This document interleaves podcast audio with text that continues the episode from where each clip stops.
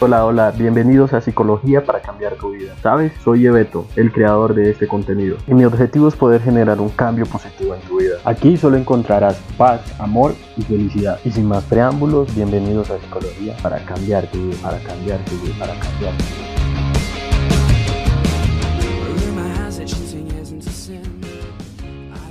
Hey, hola, hola, buenos días, buenas noches, buenas tardes, buenas madrugadas y bienvenidos a Psicología para cambiar tu vida, sea cual sea la hora en la que me estés escuchando. Yo soy Jessit Barrio Lleveto y para mí es un placer enorme, enorme encontrarme hoy nuevamente aquí con ustedes, como cada ocho días, para hablar de un tema completamente interesante. Hoy hablaremos sobre el síndrome de Estocolmo, un tema yo creo que es demasiado importante para todas esas personas que estén pasando por esta situación, para que lo identifiquen, para que los que se sientan completamente identificados sepan qué hacer, cómo actuar, dónde acudir, qué tengo que hacer o qué debo hacer en caso tal conozca o esté viviendo esta situación. Les comparto una entrevista en donde hablamos de una manera muy completa de este tema. Una emisora en México, mi amiga Edida Arroyo La Bombó, muchísimas gracias por la invitación. No siendo más, los invito a que escuchen este podcast. No hablo más cháchara. En 3, 2, 1, se fue.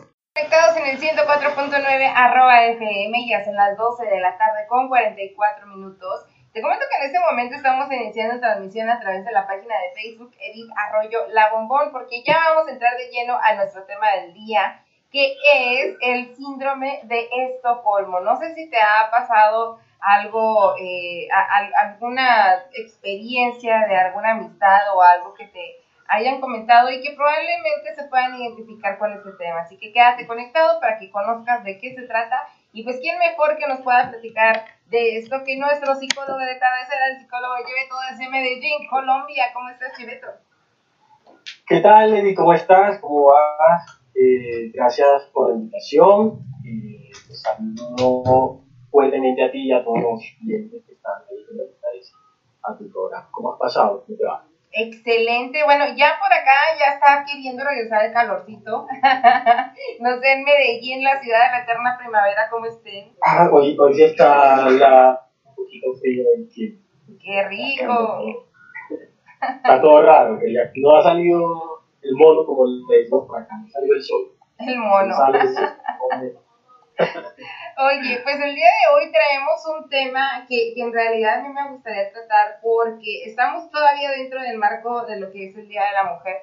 Y bueno, hay un síndrome, bueno, no, no es así como tal, pero nosotros le llamamos lo que es el síndrome de Estocolmo, que probablemente alguna eh, de las personas que nos pueden estar escuchando se puedan sentir reflejadas con, con esta situación. Entonces, ¿qué te parece? ¿Nos platicas qué onda con esto que tan famoso que le llaman el síndrome de Estocolmo? Claro que sí. Eh, eh, iniciamos primero eh, como, como, entendiendo por qué es el nombre síndrome de Estocolmo, Y básicamente sucede que su nombre fue acuñado por un psicólogo y criminólogo o criminalista en Suecia, llamado Nils Bellero, era asesor de la policía y resulta que en Suecia ocurre que hay un asalto, Banco de Estocolmo, eh, en el año de 1973 y resulta que en ese asalto quedan secuestradas, quedan de rehenes tres mujeres y un hombre por seis días, desde el 23 de agosto de 1973 hasta el 28. Quedaron esas, tres, esas cuatro personas con esos dos captores ahí. De ahí viene el término síndrome de Estocolmo, ¿por qué? Porque resulta que esas tres personas, esas cuatro personas, perdón, al momento en que ya eh, tratan de hacer todo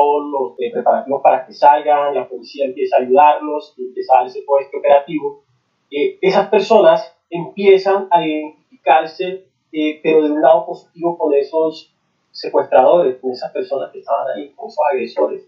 Empezaron inclusive a empatizar con ellos al punto de que estaban en contra de la policía y en contra de lo que estaba ocurriendo hacia ellos. Al punto se dice eh, que también inclusive hasta le ayudaron a pagar eh, abogados para que ellos pudieran salir libres en su proceso.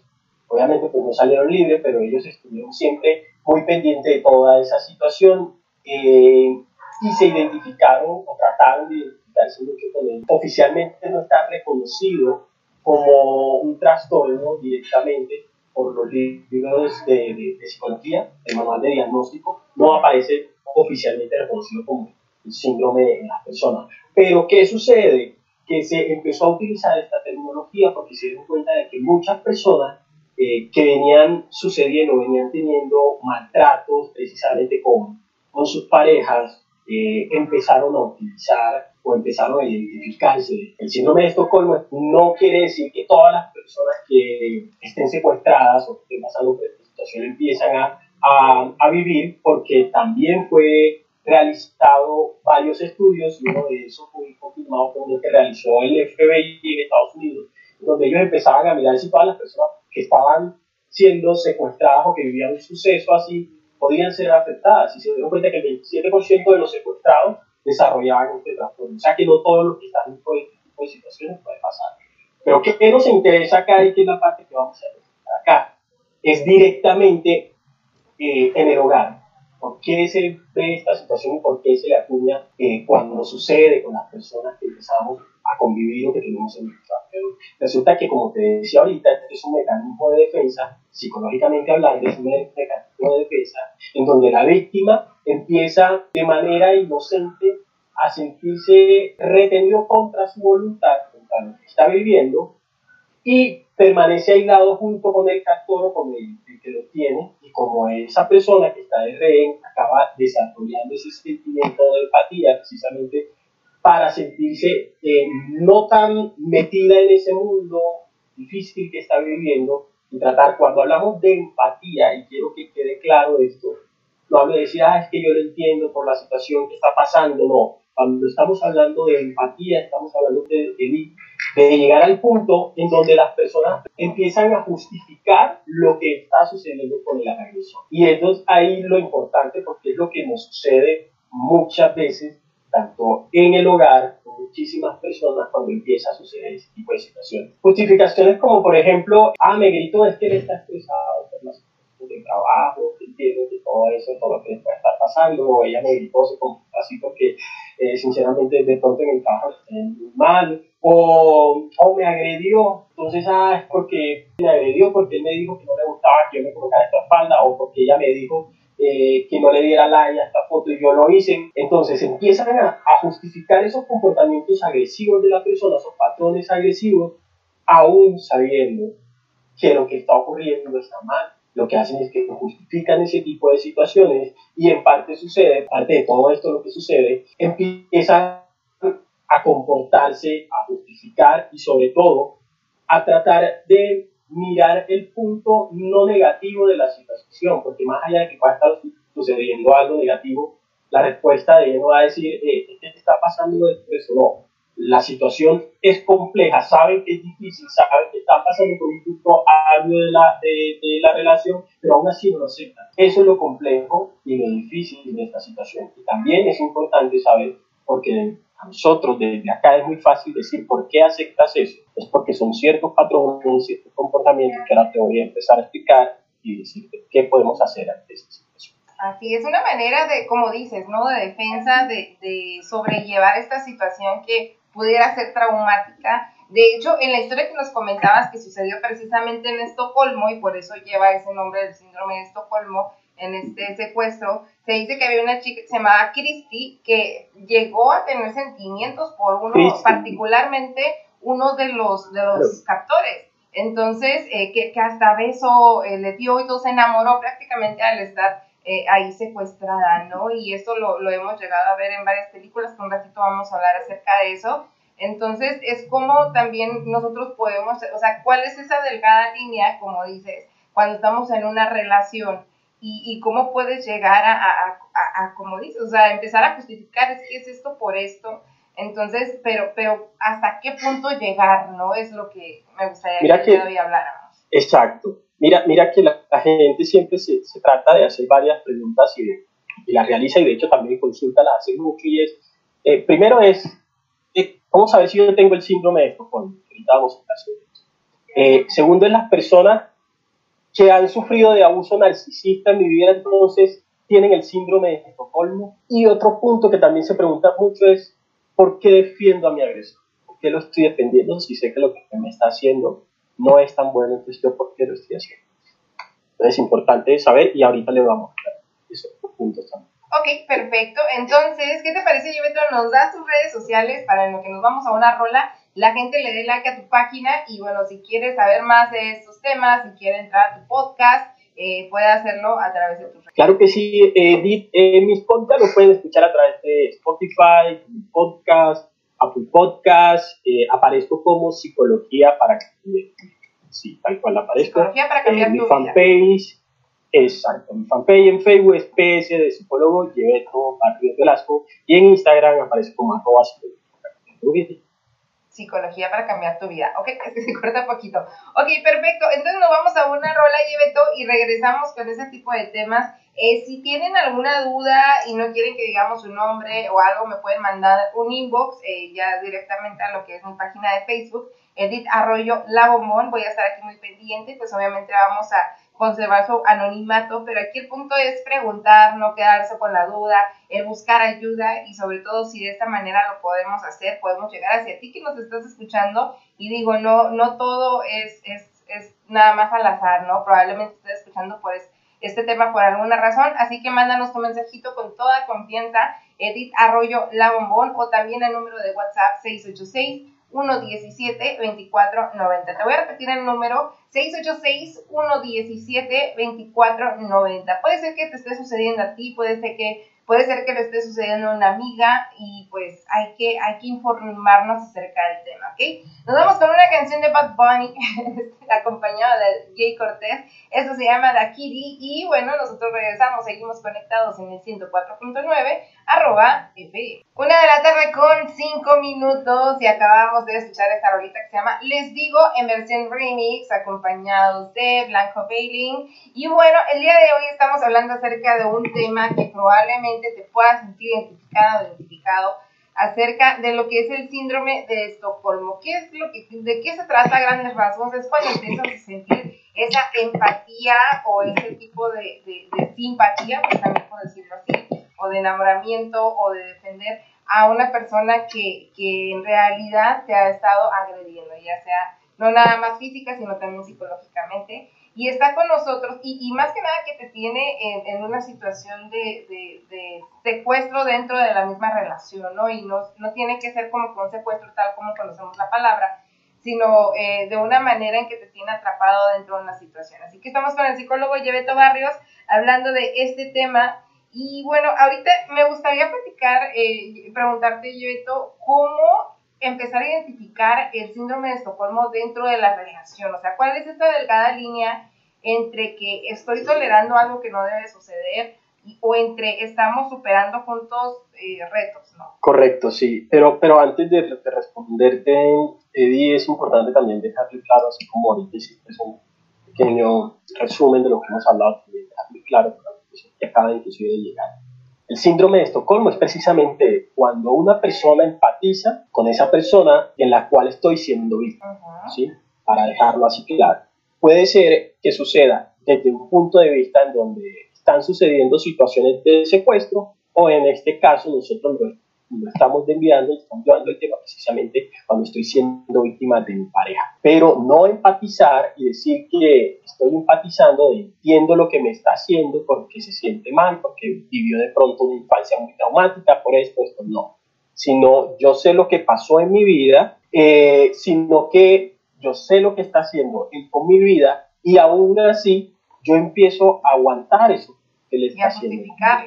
Más allá de lo que... exactamente más allá de lo que, de lo, de lo malo que le esté haciendo, como los ejemplos que le colocaba ahorita, que era, me gritó y se me está gritando es porque viene estresado del trabajo, porque ella las, las niñas la están estresando, entonces por eso me, me grita y me dice a mí, y me pega y me golpea por esto y esto. Pues cualquier situación que yo empiece a justificar va a ser una alerta, porque yo sé que hay, no hay algo bueno ahí, y es muy difícil que la persona que está viviendo ese síndrome de buenas a primera diga, sí, es que voy a ver los lados malos. No, no sucede en ese momento. Lamentablemente se le borra ese punto y no ve esos puntos malos más allá de que otro lo esté viviendo o lo esté viendo. Entonces, ahora sí, la pregunta que me decías era... Ok, la pregunta que era, ¿cómo empezar a identificar eh, cuando sucede este síndrome de Estocolmo dentro de la relación? Listo, ok, estamos hablando entonces de las fases. Hay unas fases que en caso de que de las víctimas de, del maltrato por parte de parejas de tipo se empiecen a, a, realizar, se ha definido unos niveles psicológicos en donde las personas precisamente pueden tratar de entender qué es lo que puede estar sucediendo para poder llegar hasta ese síndrome de Estocolmo como tal. Uno empieza por la fase desencadenante. Cuando hablamos de la fase desencadenante, estamos hablando que son los primeros síntomas de maltrato, los primeros signos de maltrato que se ven en una relación por parte de tu pareja. Entonces, ¿qué pasa? Que en esa fase desencadenante, la, la víctima deja de sentirse segura y deja de confiar en ella.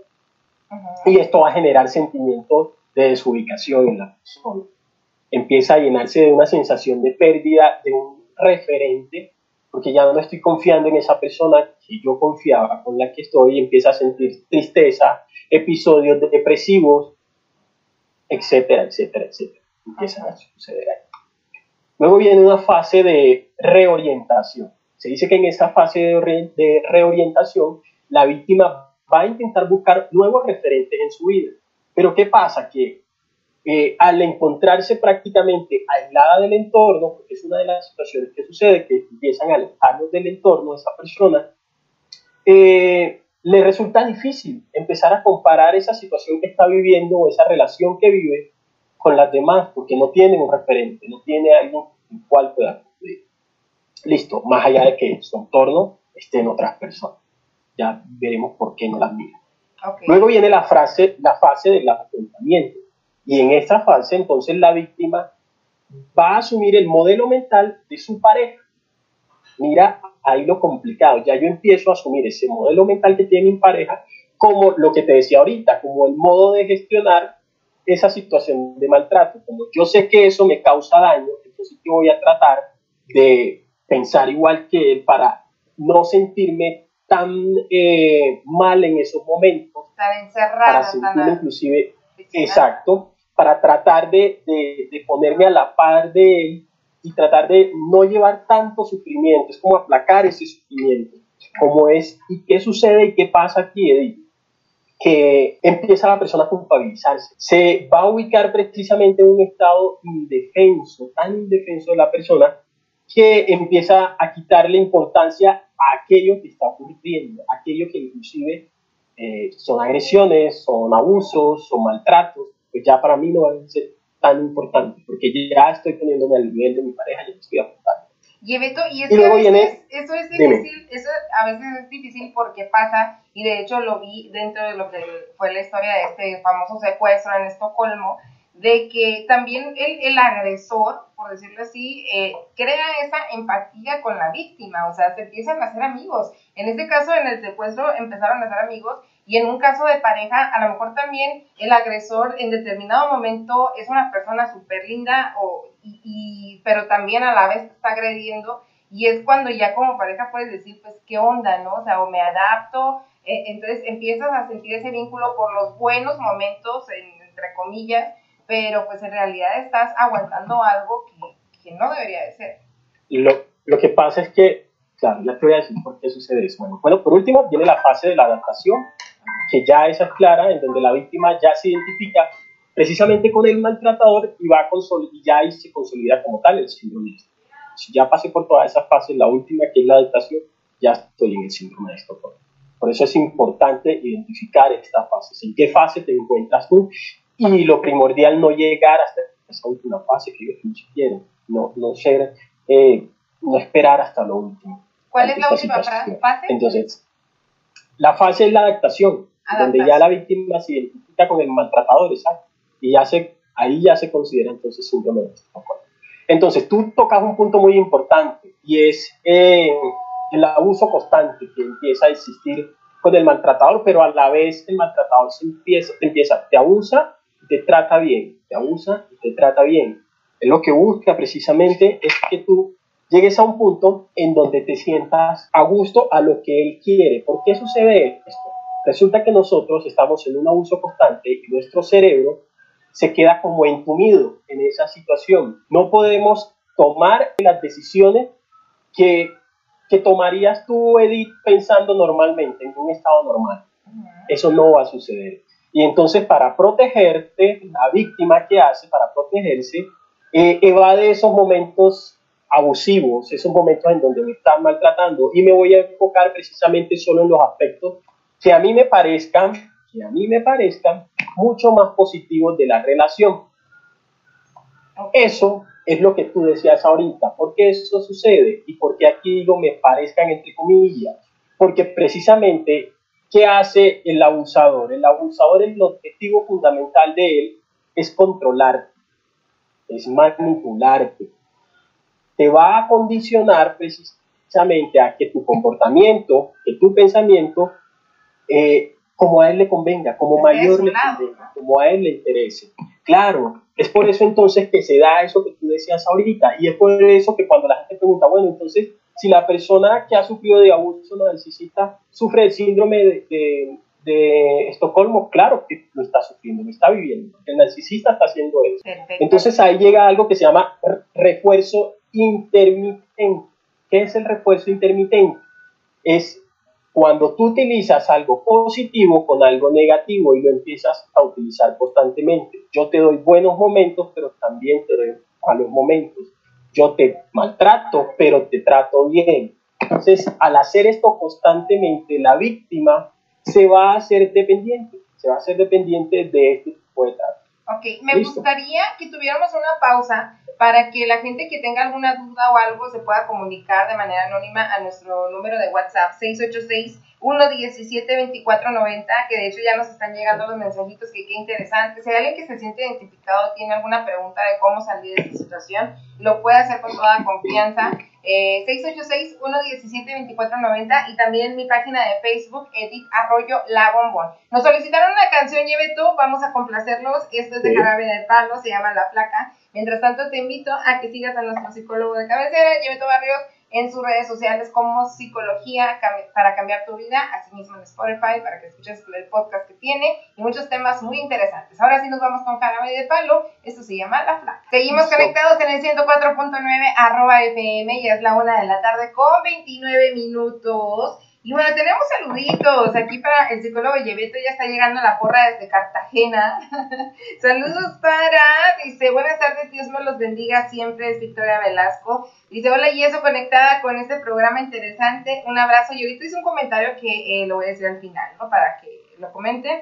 Eh, también para Jessica Barrios Velasco, dice, te quiero mucho mi hermanito desde Cartagena y un saludo para ti, me gusta tu programa, gracias preciosa. Y también para Francisco Ruiz, que se está reportando. Y fíjate, lo que nos comenta Victoria Velasco, la idea es no caer en este síndrome y la base fundamental me parece que es el respeto, así evitamos eh, este síndrome de, de, Estocolmo. ¿Cómo la ves? Claro que sí. También otro comentario de un caballero que nos llegó acá vía WhatsApp, eh, nada más que lo vamos a de manera anónima.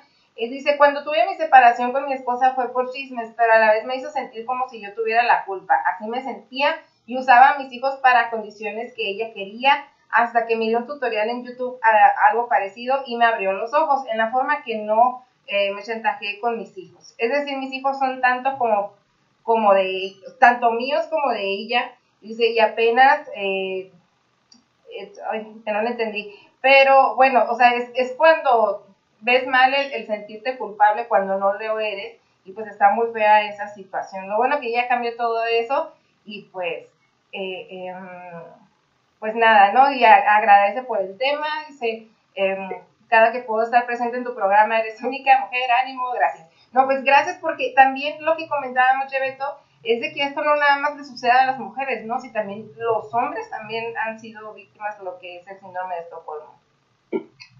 claro que sí, Eddie, era lo que sí, ahorita comentamos precisamente eso, y es que para hablar de este síndrome, de este síndrome eh, no, normalmente nosotros los psicólogos tratamos de no eh, colocarlo, generalizarlo precisamente ponerlo por género, porque esto le puede suceder a cualquier persona. Y pasa que del agredido pasa el agresor y usualmente eh, quien tiene eh, o quien sufre de este síntoma siempre es el, que está agredido. Y el agredido muchas veces no lo habla por lo que te decía ahorita. Las situaciones de los hombres en algunas ocasiones depende también de esa característica sociocultural que tenemos muy arraigada, donde si yo soy hombre, yo no voy a comentar que me está pasando esto por X o Y motivo. Entonces es también tenerlo en cuenta. Claro, eso también nos deja algo muy claro y en esos estudios se ha hecho que sí se da más en mujeres que en hombres, lamentablemente.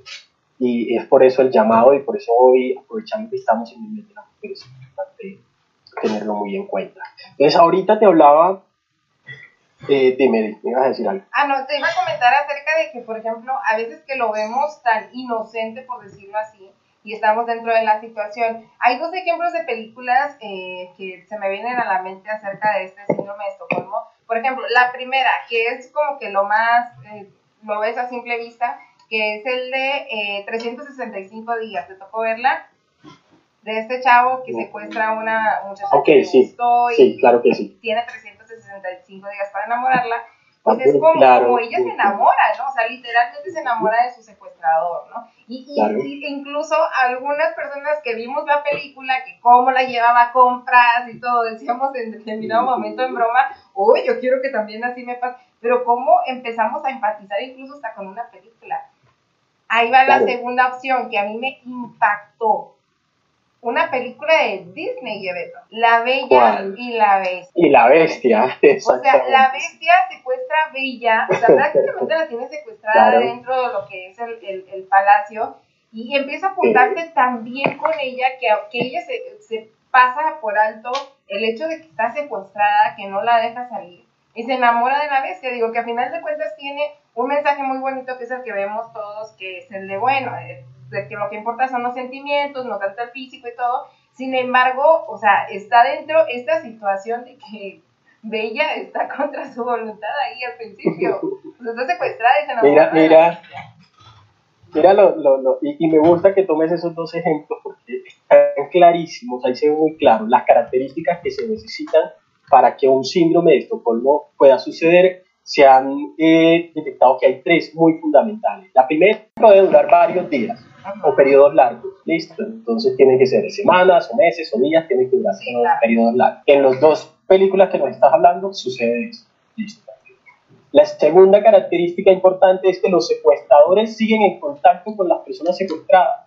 Es decir, ellos no los aíslan de, una habitación separada, no, todo el tiempo están interactuando con ellos. Y como tercera eh, característica, los factores son amables con los que están rehenes o con los que están secuestrados, no les hacen daño. Y los Entonces mira que sí.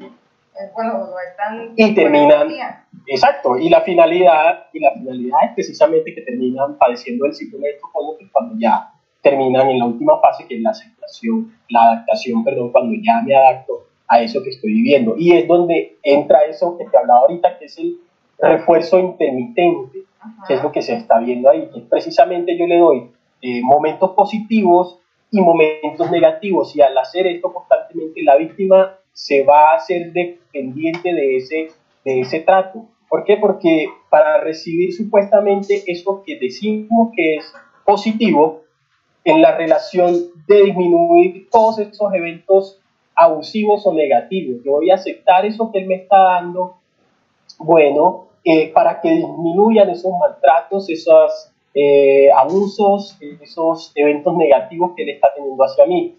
Pero ¿qué sucede?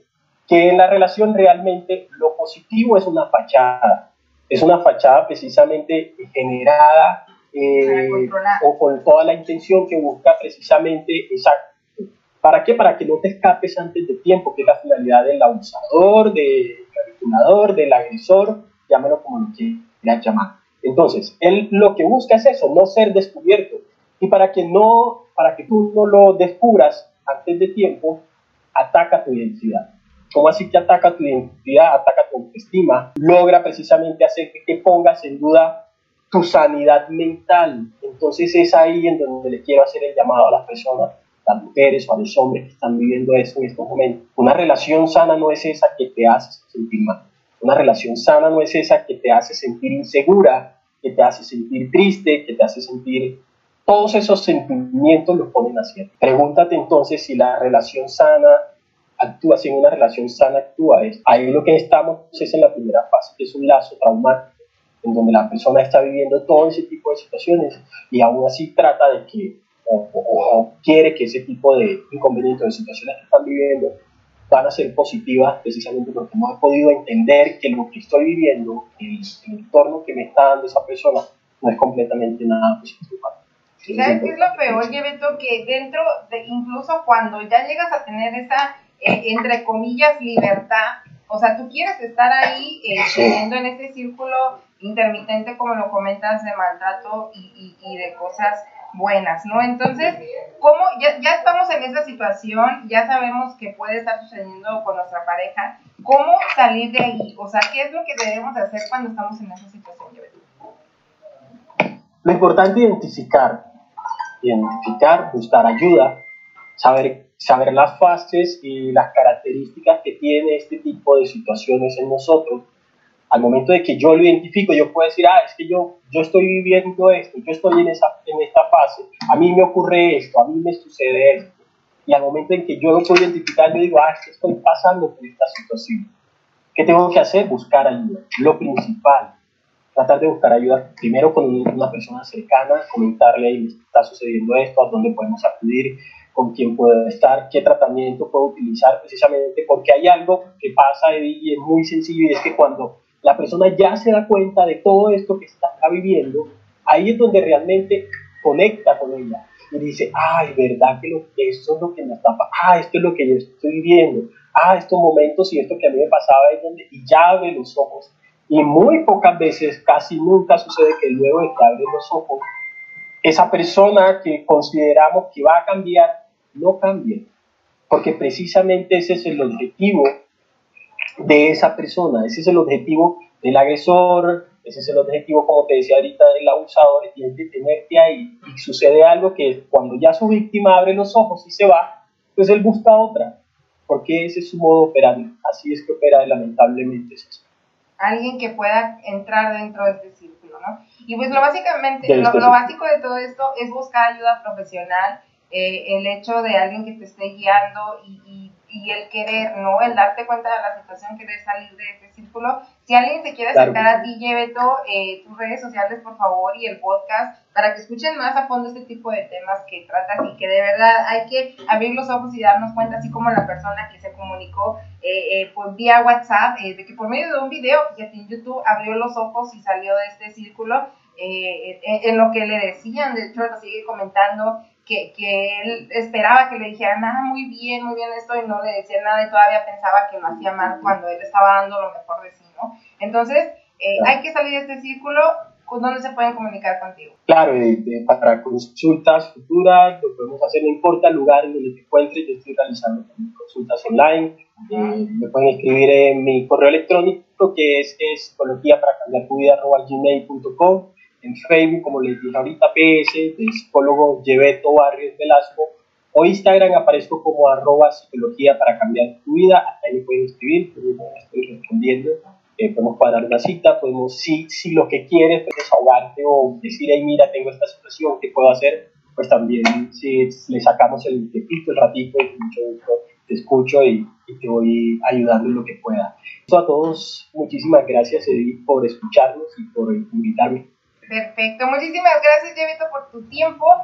A ti, Eddie, en serio, muchísimas gracias por la invitación.